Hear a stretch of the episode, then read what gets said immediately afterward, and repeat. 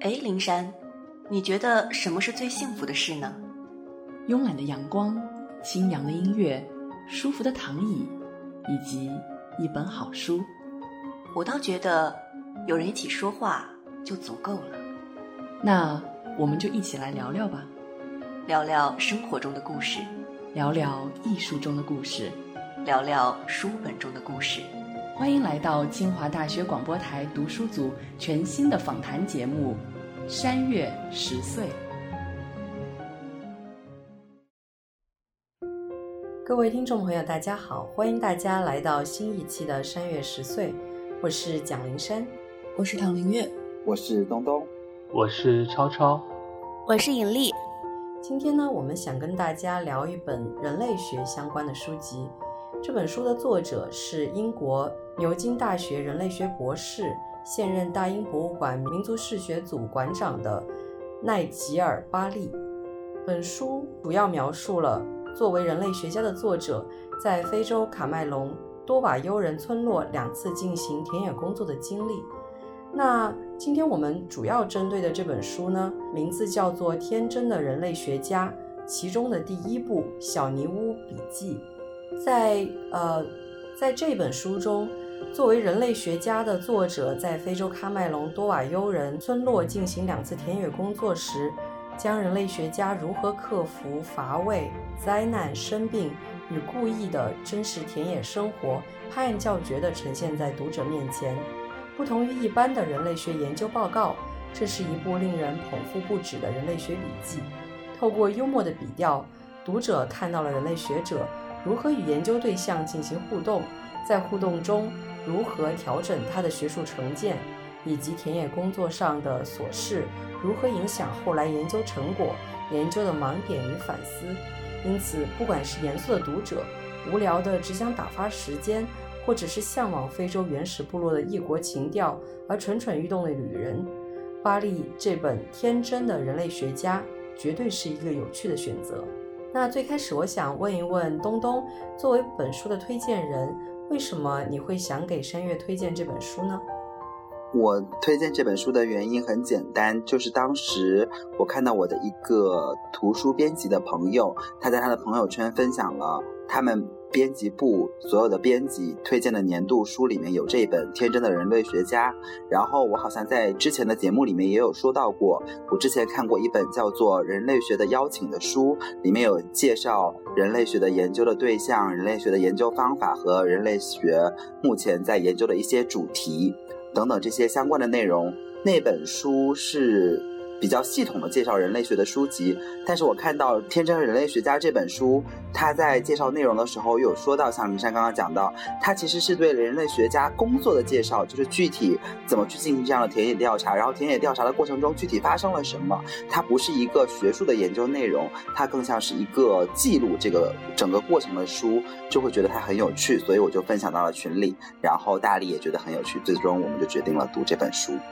嗯，确实是这样。其实这本书吸引我的理由也蛮简单的，就是我觉得，哎，这名字还挺有趣的。我会想说，为什么这本书要叫做《天真的人类学家》？为什么要用“天真”这个形容词？所以我第一个想问大家的问题就是：你如何理解书名中的“天真”？等你读完这本书之后，那我们从躺开始好了。其实我是没有考虑过为什么要用“天真”这个词，因为我觉得就确实很天真。因为作者是在对田野一无所知的情况下出发的，他对田野工作有一种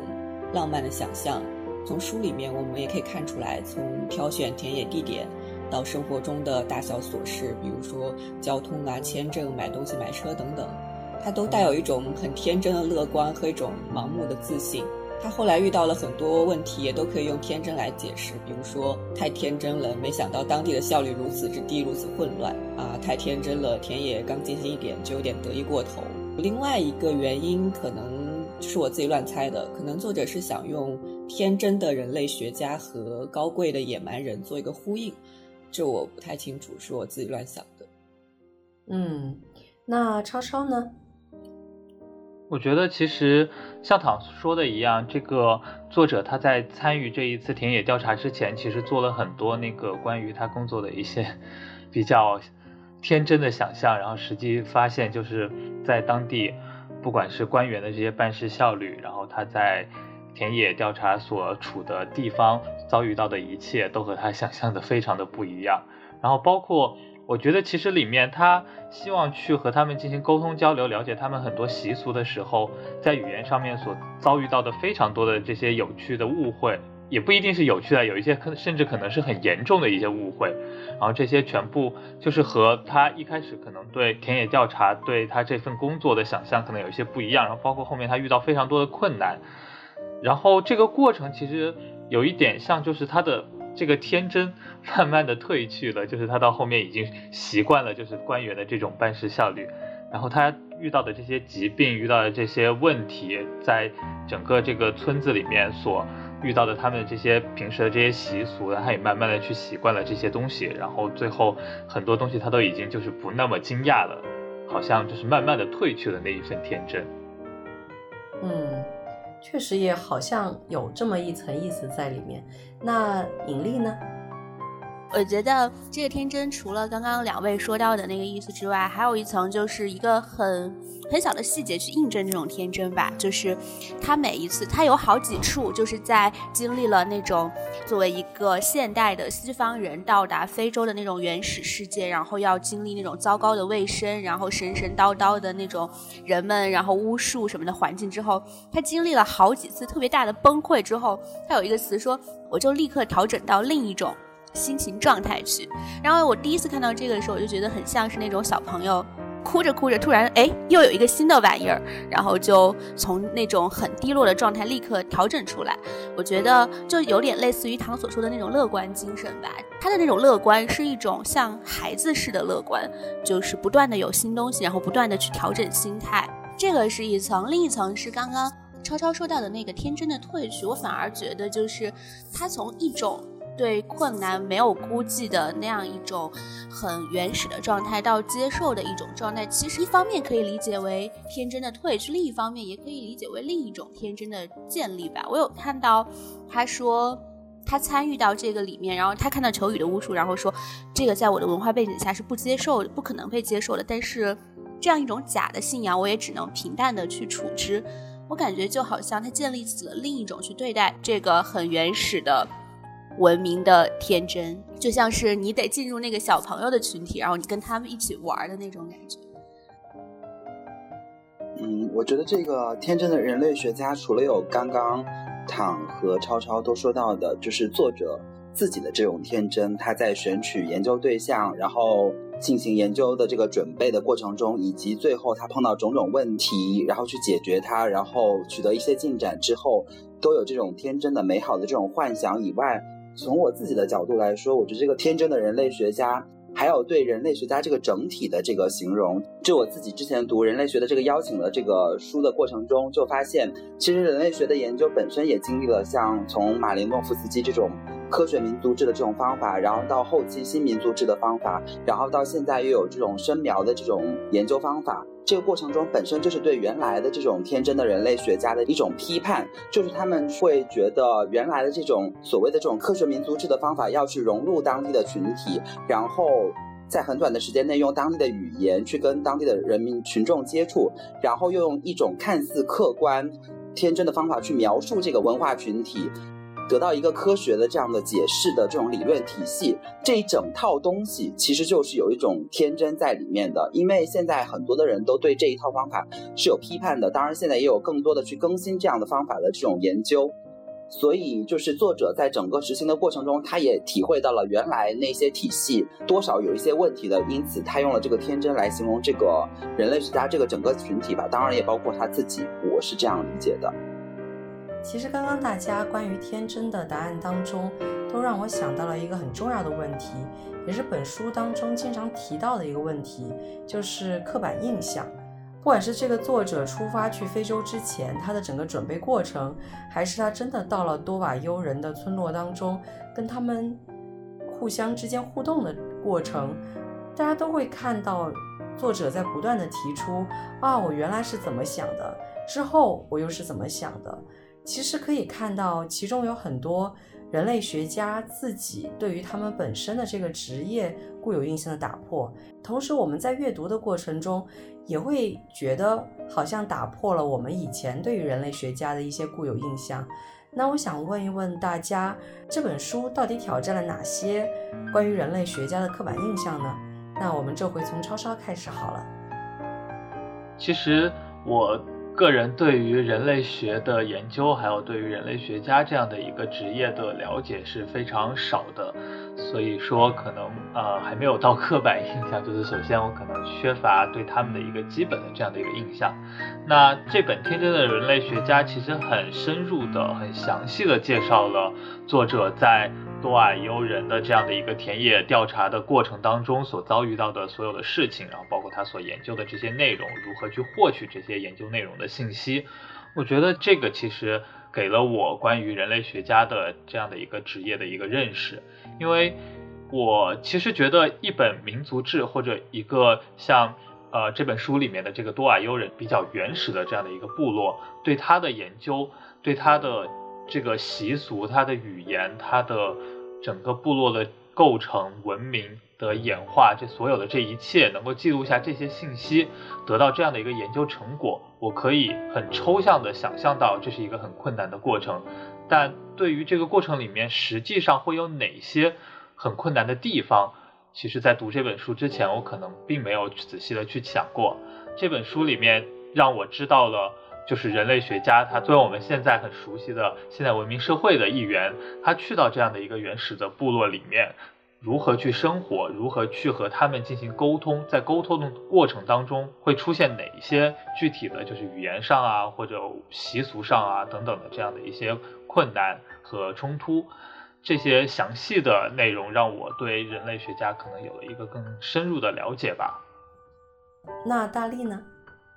说到我对人类学家的刻板印象的话，其实在我上大学之前，我都不知道人类学。然后第一次听到人类学的时候，我就觉得这是一个，就听起来会像是社会学一样，是一个研究人类的，然后听起来是非常伟大的，呃，就是一个很理论性的一个东西，就感觉它关乎着人类的未来，然后有非常大、非常卓越的那种影响和贡献。但是在这本书里，这位作者他就是在去田野之前，他说。呃，我觉得我这个田野调查的正当性，不管是在我去之前还是现在，我都觉得它最大的正当性不是说它对于这个集体有什么大的贡献，而是它对于我个人的自私的成长。然后在我买的这一本书的封皮上是这样写的，说。结束旅行总会带来哀伤和时光飞逝。你因自己毫发无伤返回一个安全的、可预期的黑色毛毛虫瘟疫不会推翻宇宙时间表的世界而如释重负。诸此种种都让你以全新的眼光审视自己。或许如此，人类学到头来终究是个自私的学科。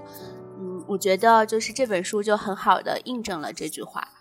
它可能对于这个人类学家本身的那个成长的帮助是更为。更为深远的，远比他所做出的我所之前想象的那些伟大的 贡献要更为深远的。嗯嗯，我觉得这个问题对我来说有点难回答，因为我不是人类学专业的，我不太知道人类学家对自己是不是有一个什么界定。但是呢，我我们也会上人类学的课程，然后身边也有很多人类学同学，这就导致我对人类学家没有什么特别的感受。因为这种人际接触是先于学科区分的，而且有一点是社会学和人类学一直都是一个互黑的一个状态，所以难免会影响到我的认知。比如说，作者在书里面说，社会学缺乏幽默感，是左翼狂想与城府之言的大买办；但是人类学也会被群嘲说就是旅游书啊，没有理论，框架单一，强行解读之类之类的。事实上，我把今天要讨论的这个提纲拿给了人类学的同学看。然后提纲上的每一个问题都被怼了，所以就不管了，就随便说吧。我只是从一个很外行的角度提出了我阅读之后的困惑。我知道那位人类学同学太专业。好，那我们再回到东东有什么想法？这里面包含两个问题，我先回答第一个，就是挑战了对人类学家这个职业的这个刻板印象。那我自己对人类学家刚刚已经说到了，之前有过些微的了解。我当然也有预料到，当然包括你去做田野调查，一定会碰到很多的困难，包括语言的困难，包括你的这个采访对象不愿意告诉你他们的这个文化的这个意义的这个困难，还包括他们自己身在其中不能够发掘他们自己这种文化体系运作的这种规律的这种困难等等。但是在我阅读完整本书的过程中，我才发现。其实人类学家的这个研究和我自己的研究其实有蛮多相似的地方的。首先就是，它最大的困难其实来自于你进入到这个文化以后，你完全不知道自己的研究方向在哪里。我原来一直以为就是它会有一个成体系的这种理论，然后你知道自己要去问他们什么，只不过他们不愿意告诉你。结果发现其实并不是这样的，就是你你是完全的茫然的去生活在这个群体里面，然后生活完一年两年之后，你有一大堆的资料，但是你完全不知道。从哪个方向去解读它，然后就是把它记录下来，这样子，这是我对于人类学家这个刻板印象的一个改变吧。然后另外一个方面是人类学家自己的一些刻板印象，其实书里面可能多少也有说到一些，比如说包括，嗯，人类学家可能对于这种原始的这种部落，会觉得他们会对自然的这种保护比现代社会更多。或者包括他们会觉得，他们因为每一天和大自然接触，所以可能会对周围的这些动植物的了解也会多于现代的社会。但是事实上，他去生活了以后，会发现并不是这样子的。然后还包括人类学家会天然的觉得，他们一定能在这个他们研究的这个文化群体里面找到一个他们的这样的帮手，而且那个帮手天然的会站在他们这一边去帮他们做翻译，然后从他们的角度去理解他们的研究。然后实际的这个过程中，比如说这个作者找到了那个翻译，就会发现他时常处于这样的矛盾中。然后还有包括。人类学家可能强调不要去跟教会接触，他们会觉得教会是这种去当地传教的，所以有这种殖民主义的这种色彩在里面，所以一定要脱离这个教会的这个阳台。但是这个作者去到这个非洲以后，才会发现其实不同的教会之间差别也很大，而且很多的资料、重要的那种关键的，比如说语言资料啊，对当地的这种文化的研究啊，其实这种资料就是从教会获取的。所以这个可能是人类学家自己之前的这种偏见，然后作者在这个自己的这种亲身体验里面，会对这个东西有一个推翻吧。这是我个人读完之后的感受。我也是有特别强烈的感受。也就是因为在书中读到了很多相关的刻板印象，才会提这样的一个问题。尤其是刚开始东东说到的，按理来说，好像原始部落的人对于周边环境的知晓以及对于环境的保护会多过我们这些文明人，但似乎在他对多瓦尤人的观察当中，并不是这样的。所以这个是让我当时觉得蛮震惊的一点。那接下来我想问的这个问题，其实是跟整本书当中非常有学术研究价值的一个仪式有关，就是多尔尤人的割礼。所谓割礼呢，指的是男性切除全部或部分的阴茎包皮这样的一件事情。那我想问一问大家的是，就是多尔尤人的割礼是怎么成为解释他们整个文化的一个关键因素的？那我想先问一问唐，如何理解？作者在两部作品，就是我们今天讲的《小尼乌笔记》以及后续的《重返多瓦幽兰》里面，都反复强调了割礼的重要性。但其实他去了两次都没有围观到割礼，所以我们只能从书中的片段去拼凑出割礼的形式。比如说是男孩从十岁到二十岁都可以接受割礼，全村的男孩一起举行，要在丛林里面生活九个月。没有接受过割礼的人会被认为是有女性特质，只有接受过割礼才能参加男性活动，而且同批参加割礼的男孩会有一种更亲密的一个关系。但其实这个整套的割礼模式只有男性才能够了解。虽然作者没有围观到割礼，但是村子里面有很多的其他仪式或者是部落里的传说都是和割礼有关系的，比如说祭拜祖先的头颅祭仪式，然后葬礼上的水瓮仪式，然后男性疾病些传闻等等。所以他就发现，哎，这些仪式都多多少少和割礼有关系，好像就是手上有一副拼图，少了最中间联系所有东西的那一块儿。所以他就确认说，割礼肯定是解释多瓦尤文化的一个关键。他在最后的时候也分析过这一点，他的解释模式是把歌里前后的男孩和雨季旱季的这样一个更迭联系到了一起，这样子一下子把所有的反复的仪式都可以解释通了。所以我看到他解释通的那一刻，也是挺替他高兴的。那超超呢？首先，我觉得割礼这个仪式它本身，我觉得是非常有意思的，因为真的是在非常多的文化当中都存在着这种对于生殖器的非医学目的上的一种伤害，或者说就是呃类似手术这种就是的是这样的一个行为。那我觉得这个对于文明而言是一个非常重要的一个标志性的东西。然后在这本书里面，其实作者遇到了非常非常多他们的各种习俗，然后在很多时候作者都会提到说，就是这个是歌礼的一种象征，或者说这个是与歌礼有关，这个可能是他们为了在女性面前隐藏歌礼的内容，或者说等等，就是和歌礼相关的一些解释。所以我觉得这个是。对于作者在研究多瓦尤人的生活习俗的时候非常重要的一个问题，同时也是联系很多东西的一个重要的问题。前面唐提到的一些东西，那呃说到歌里，其实我觉得还有一个不能不提的就是关于多瓦尤人他们的男性和女性之间的这种关系，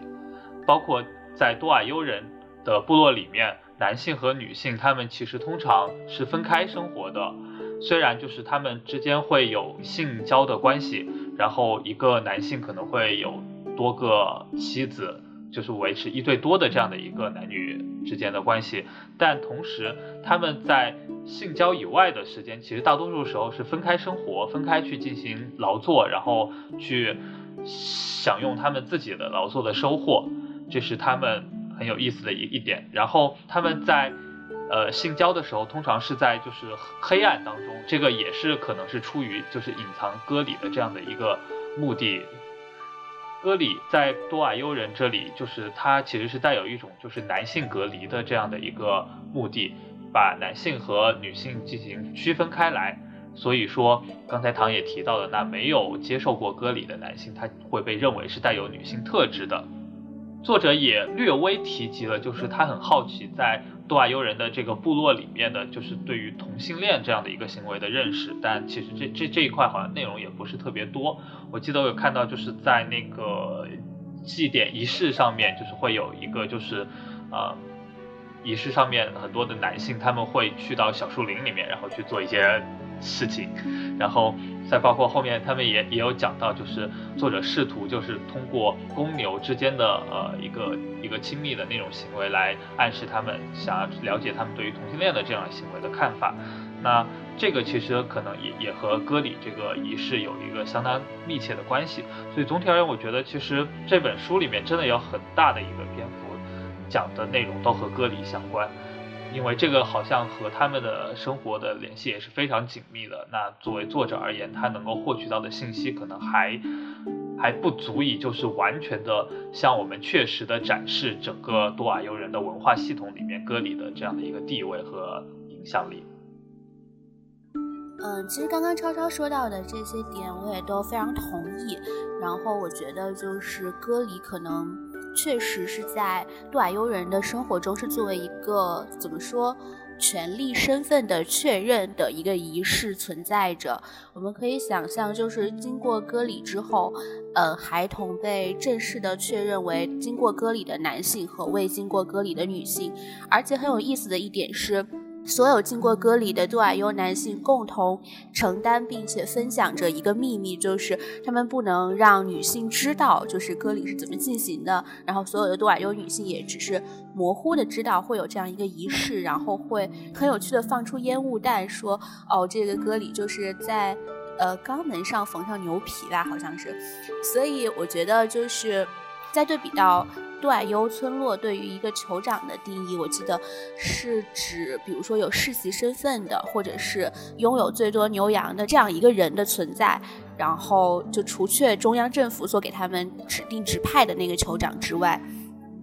他们所定义的那个最拥有权力者，还有包括他们定义的法庭。我们看到法庭庭审也是特别的滑稽，感觉法庭争夺一番之后，最后开开玩笑就结束了这一切。所以我觉得割礼可能是对于他们来说是一个确定权力结构的一个非常重要的仪式吧。在这个仪式之后，占控制地位的、经过割礼的多矮优男性和被支配地位的，或者说作为财产存在的多爱优未经过割礼的女性就被分别开来。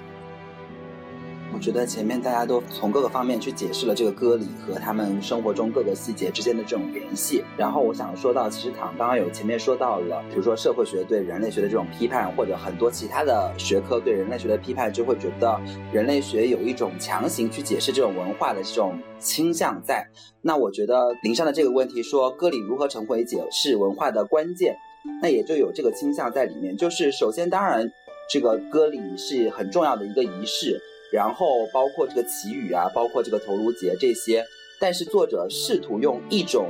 统一的理论去解释它的时候，难免就会把这些都用一种东西联系起来。那么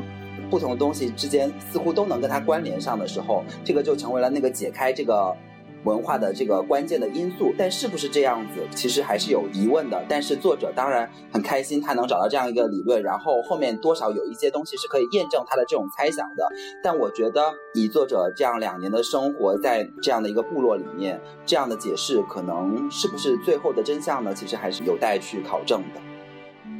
我觉得东东的这个观点确实值得思考，因为。毕竟我也只是读这样的一本书去了解这样的一个民族，本身这样的一种方法，或许多多少少都会让我们存疑。但是不得不说，一本书不管它本身是一个非常严肃的研究，还是写给大家的一个茶余饭后的闲书，其实都需要摆明某种观点。那我觉得可能在我的阅读当中，歌里确实是非常重要的一个文化因素。那除此之外，我们在书中其实还看到一个很重要的文化，就是喀麦隆作为一个国家，他们有非常非常强烈的官僚作风。我很想问大家的就是，在作者去办理签证或者是各种各样的许可的时候，他不断去描述这些让人讨厌的官僚作风，到底有什么样的意义呢？那我们从躺开始好了。其实我。我没有觉得有特别的意义，感觉就是如实记录吧。因为大家都知道这种官僚作风有多烦人，在田野工作中，这种外力的限制是最讨厌，也是让人最无力的。因为它不是一个你可以依靠自身力量克服的问题。比如说我自己去做田野，有时候麻烦的根本就不是说你在田野中接触的人，你吃不好住不好，你没有地方洗澡，没地方上厕所，这些感觉都是可以克服的。但是如果你的研究被各种审查，不许你访谈，不许你接触，就根本是寸步难行，而且是没法抗争的。所以我感觉没有感觉到特别的意义。其实我可能想求证的答案也就是这样，他只是想如实的记录这些。但是因为虽然官僚作风本身很讨厌，但是在你如实的记录过程当当中，不断的去提到。反而又给读者再增加了这一层讨厌，我觉得本身读起来还觉得蛮无可奈何的，所以才会想说，哎，难道这背后有某种意义存在吗？这样的一个问题出现。那接下来我想问大家的问题就是，其实刚刚躺提到了一个说法，就是高贵的野蛮人。那我想问一问大家，在本书所写作的整个过程当中。有没有觉得作者在挑战文明和野蛮之间的界限呢？那我们从东东开始好了。其实作者在我们读的这个小尼乌笔记的最后一部分，就写了他回到英国以后，然后体会到了这种文明世界的这种珍贵，但是又会发现这种田野调查是会让人上瘾的。就是你已经在那里生活了一年以后，又有一些方面是习惯了当地的所谓的这种野蛮的社会也好，或者说就是当地的这种文化也好，那当然它里面其实会写到，就是说。在这个多瓦尤人的这个部落里面有很多野蛮的部分，包括治病，然后包括这种其实割礼，然后包括其实以前是有这种用人去祭祀的这样的习俗在里面的。这些在我们当然现在看来都是非常野蛮的，但是其实也有会看到所谓的文明人的社会里面，第一就是像喀麦隆，可能是一个半文明的社会，它会有这种官僚体制在，会有这种腐败在，然后比如说像。在这个喀麦隆这个国家里面的这种法国人，他们每天其实也是在用一种去国外服务的这种方式逃避兵役。然后你也会发现，其实文明社会有很多的这种繁文缛节，其实是不必要的。或者说，嗯，其实如果从作者去解释这个多瓦尤人的这个文化的这个角度来说。现代文明的很多东西，如果你用这种背后文文化因素的这种角度去理解的话，其实是一脉相承的。所以，嗯，确实是你如果去体会这种野蛮部落或者这种原始部落的生活以后，你可能会对现代这种文明社会的这种根基也有一定的这种质疑在里面吧。我觉得在作者的论述中，其实常常你可以感觉到他对于。自己他身在多尔优这样一个环境中，他对于所谓的文明的一种反思吧，就是他发现，就是多尔优人是没有那个时间概念的，他们说后天只能说明天的明天，或者是说前天就是某一天，然后经常各种迟到，各种不讲时间的约定，然后是时间都是按按月、按季度、按一年一年这样来算的。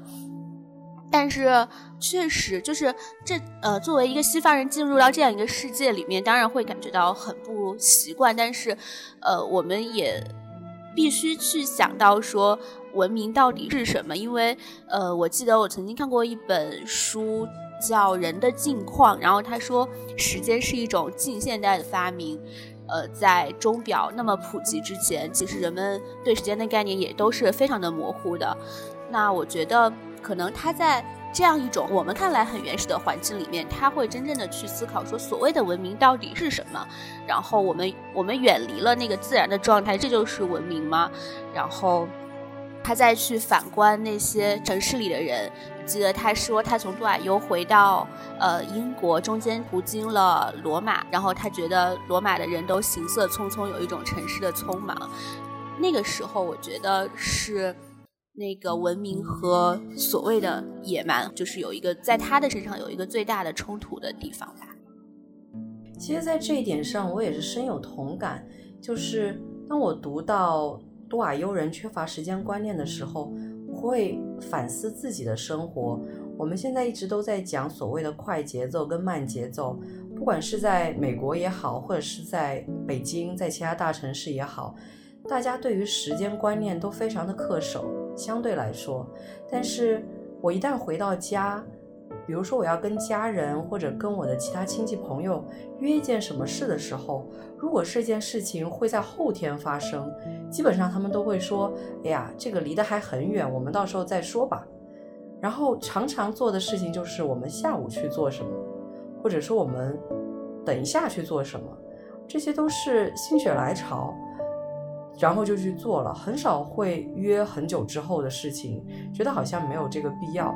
或者只有在真正你进入某一项工作当中，才会按照整一个时间表去进行工作。但是日常的生活中，大家好像是也是很缺乏时间观念的在生活。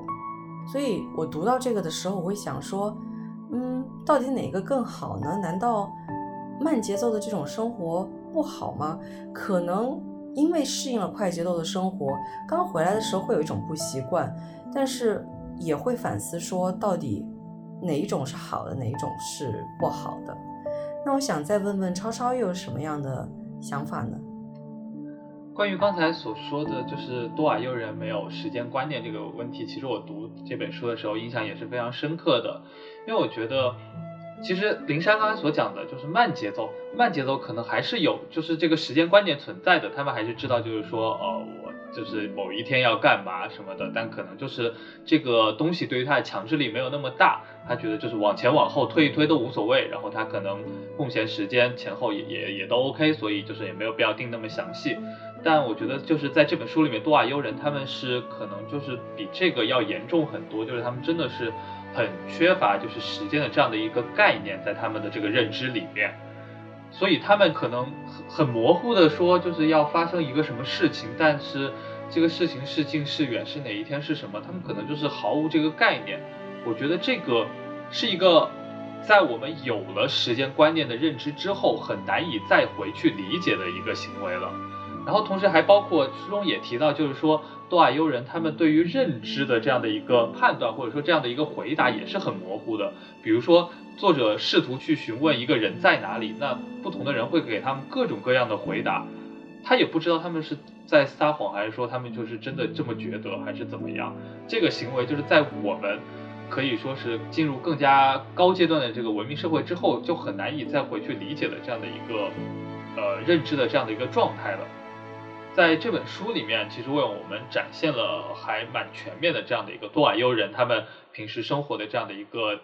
图景。然后在这里面，其实确实很多东西在我们看来是比较野蛮的。但我觉得人类学的研究的一个非常重大的意义，是不是就是说，本来我们现在的文明社会，其实很多东西都已经呃，因为全球化的这样的一个交流和发展。而高度趋同了。那这个时候，我们在想去研究人类的一些东西的时候，我们很难说去真的就是把一群人圈出来，然后对他们施加不同的影响来看他们的变化，因为这个肯定是有违伦理的。了。那这个时候，其实像多瓦尤人这样的。原始部落，他们和我们现在还相对隔绝，然后同时他们也。存在着非常多的这种环境的不同，在这种不同的情况下，他们发展出了各个部落自己非常有特色的这样的一个习俗，这样的一个文化。然后通过去研究这些东西，我们其实是可以得知很多，就是人类文明进步的这样的一个过程中，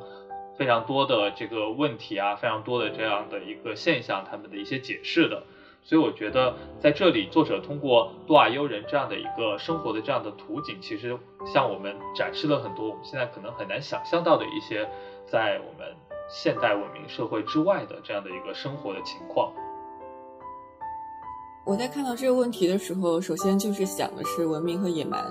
到底有什么界限？因为我本来是觉得说文明和野蛮的二分本来就是文明人自己定的，是。通过所谓野蛮的存在来反衬文明人的地位，然后我也想到前段时间是为了写稿子，然后看的一本书是马兹利什的《文明及其内涵》，它里面就讲到说，我们自以为是的这种现代文明的概念，其实到十八世纪才真正产生。地理大发现也是想通过野蛮的存在来对比现在的一个文明。我觉得作者在进入多瓦尤这个群体的时候，其实心态已经放得很好了。这是我觉得人类学很值得称许的一个地方，就是一直在强调文化多样性和文化包容。在田野里面，作者是完全没有带着一个优越感，反而是写了很多当地人各种嫌弃他，觉得他是巫师啊，白皮肤下面是黑人呐，然后是白痴啊等等。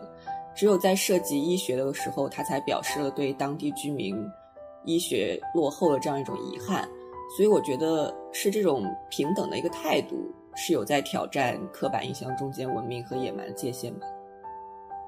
那的确，可能文明和野蛮之间确实是一种二分。我们如何去看文明，如何去看野蛮，其实可能很多时候都应该把它连起来去看，不一定会有那么清楚的界限存在。那我想问的最后这个问题是，其实是特别针对躺的可能。因为在《小尼乌笔记》的最后，作者说他六个月之后又回到了多瓦尤。我想问一问，就是，当然，为什么人类学家会对田野工作上瘾？我也想问，躺作为社会学的研究者，会不会对田野上瘾呢？嗯，确实是很上瘾的。虽然说我的田野肯定不像是作者这种在原始部落里住个一年会遇到这么多困难，但是田野过程中间糟心的事情肯定是也不少。就比如说生病这种的，因为时间有限，然后你生病的话是耽误不起。我研究生期间在广州是夏天，当时住的地方可能有问题，就不知道被什么虫子咬了，然后有半个月的时间，左脚就是肿成了一个球形，没有办法穿鞋，也没法穿袜子，然后一碰就像针扎的一样，就只能买那种男士的澡堂拖鞋，然后一只脚穿拖鞋，一只脚穿运动鞋，还得每天早上出去，晚上回来做做街访。更不用说你出门在外，如果去了某个小村子里面，就会有可能遇到各种的不顺心、沮丧、挫败等等。尤其是你之前的计划到了田野地点里面，就完全行不通了。但是我仍然会非常怀念做田野的经历，而且我现在每天都在想，什么时候才能开始做田野？上瘾的原因的话，我觉得可能有两点，一点是我觉得田野会给我的研究一个方向。我现在没有做田野的话，感觉。怎么看书都觉得心里没底，因为我知道田野可能会完全把我之前的一切想法都推翻，它会带给我新的方向、新的思路，然后让我更专注也更放松。而且田野会让你在阅读中的眼界变高，这一点其实作者在书里写到了。他说他田野回来之后发现阅读人类学文献有了新的感受，可以察觉出句子和资料运用的一些问题。另外一点是。在做田野之前，我读再多的书，看再多的新闻，我的世界其实始终是眼前的这一个。但是做田野之后，我的世界就变了。当然，主要是说去和我生活差异非常大的一些田野地点。如果是做中产阶级研究之类的，可能比较难有这种感觉吧。我第一次有这种感觉，是我本科时候在北京郊区的一个 NGO 里面住了一段时间，每周三放假。我骑自行车往返三十公里回学校，就洗个澡吃个饭。但是我回来之后有一种非常陌生的感觉，因为手头可能是很严重的工伤尘肺病的案例。但是我当时坐在宿舍听室友讨论班里的八卦，那种感觉是特别疏离的，就像作者在最后一章《英国异乡人》里面写的，他从多瓦尤回到英国，反而是有一种很奇怪的感觉。我觉得是因为你的世界真的是变了，你看待世界的方式也变了。你不仅仅只是一个英国学者，你已经和非洲喀麦隆多瓦尤人永远联系在了一起。我不知道，反正这是我目前的一个感觉。也许有一天我可能习惯了或烦了，也未可知。但是现在就觉得没办法再忍受原先视野的一个局限，就很想不断去拓宽自己的世界，去了解、去看自己到底可以干嘛。呃。其实还有一点很现实的一点，就是说，你做田野，你会比较有发言权，然后你会有东西可以写。如果你不做田野的话，你就没有东西可以写。这样，其实，在这一点上，我多多少少有一些共鸣，因为现在很喜欢学科交叉。那就算我是做文学研究，我的现在的一个老师也会经常问我说：“哎，等你考完博士生资格考试之后。”有兴趣回到中国去做 field work 吗？其实翻译过来应该也就是田野工作。那我就会想，不是，也就是田野工作就是哦，原来如此，好的。然后我就会想说啊，能回来挺好的，因为我其实真的更喜欢中国。但是确实在文学的研究当中，现在也很讲究，你要拿到第一手的语料跟史料。这样你才更有发言权去证明你的观点。当然，文学研究有一个好处就是，你可以从理论往下去讨论实例，所以你可以窝在书堆里面一直看书，也能写出被文学领域承认的论文。那同时，现在另一个很火的就是你去找这些语料史料。但不管怎么样，对我们来说，所谓的 field work 基本上也就是在图书馆，去不同的图书馆或者博物馆去探索以前的语料跟史料。最多最多可能就是，如果你能遇到对应的作家或者是导演，然后跟他们进行采访。当然，这对于文学研究来说，真的还是一件很难的事情。所以，听到刚刚躺那样说，我确实有些共鸣。不过最后我还想问一问东东，因为如果大家之前有听我们的节目的时候，我们在一期很欢快的节目里面提到，如果躺要去做田野的时候，东东说可以去做他的保镖，所以我想说，可能东东对于田野也是有一些憧憬的。那我想问，你觉得为什么会有这样的憧憬在呢？我觉得我对田野的憧憬的原因和糖有部分的相似吧，就像我们现在可能现代人大家都会说，每年就是休假一定要去国外旅游一次，或者去你没有去过的地方旅游一次，而且很强调一定要。去到当地人生活的地方，体验当地的这种饮食文化呀，然后生活方式也好，其实就是一种异文化的体验，拓展你的这个视野，然后增加你对这个世界的感知。那唐刚刚有强调很重要的一点，就是比如说他做研究的时候，如果他做这种中产阶级的研究，他可能没有那种更新自己的这种。认识的这种体验在，但是如果他去做不同的这种阶级，或者去做不同的文化的研究的时候，就会发现，体验过那些东西以后，你再来读原来的那些书，再来读原来的那些文献，会有不一样的感知。那我也是抱着这种心态吧，我也是希望自己能打破掉自己的很多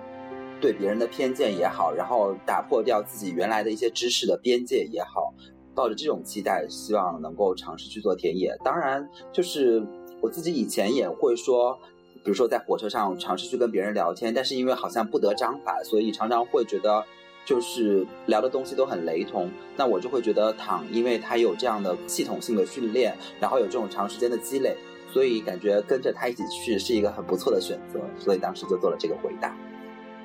嗯，我也是这么觉得，真的很想去看一看躺是怎么做田野的。本来好像研究生阶段有好几次机会，但都。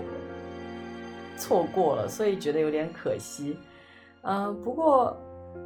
说回来，说到这本书，我觉得还是一本很有趣的书。除了我们讨论这些很严肃的话题之外，这本书本身确实有很多很个人的一些叙述。我跟大家分享一个自己的小故事好了。我是在晚上读完这本书的，然后读完这本书，给大家写好提问的提纲，我就睡觉了。可是因为作者在进行田野的过程当中，实在遭遇了太多的困难。然后其中他描述的一个困难就是，当地有很多的白蚁，他一直遭受白蚁的侵扰。这样的一个细节，导致我晚上做了一个噩梦，就是梦到我身边全都是蚂蚁。所以我就想说，我觉得这本书还是会很有代入感的。如果大家去读，肯定也能发现人类学给我们带来的乐趣。那希望大家有机会也可以去读一下这本书。今天的节目就到这里了，我是蒋灵山，我是唐林月，我是东东，我是超超，我是尹丽，我们下期节目再见，再见，拜拜，拜拜。時の流れは早すぎて消えてしまうよ。握りしめてる約束。果たせないままで。なりたかった焦がれた未来ここになくても。歌おう。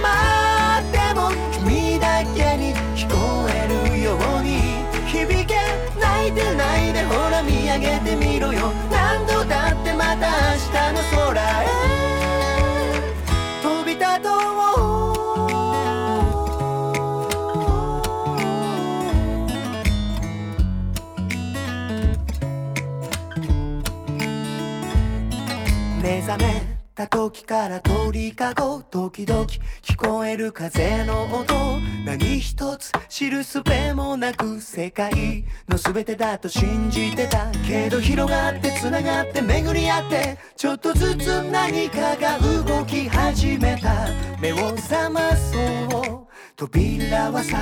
開かれた。歌おう。カナリア誰も知らない。Bye.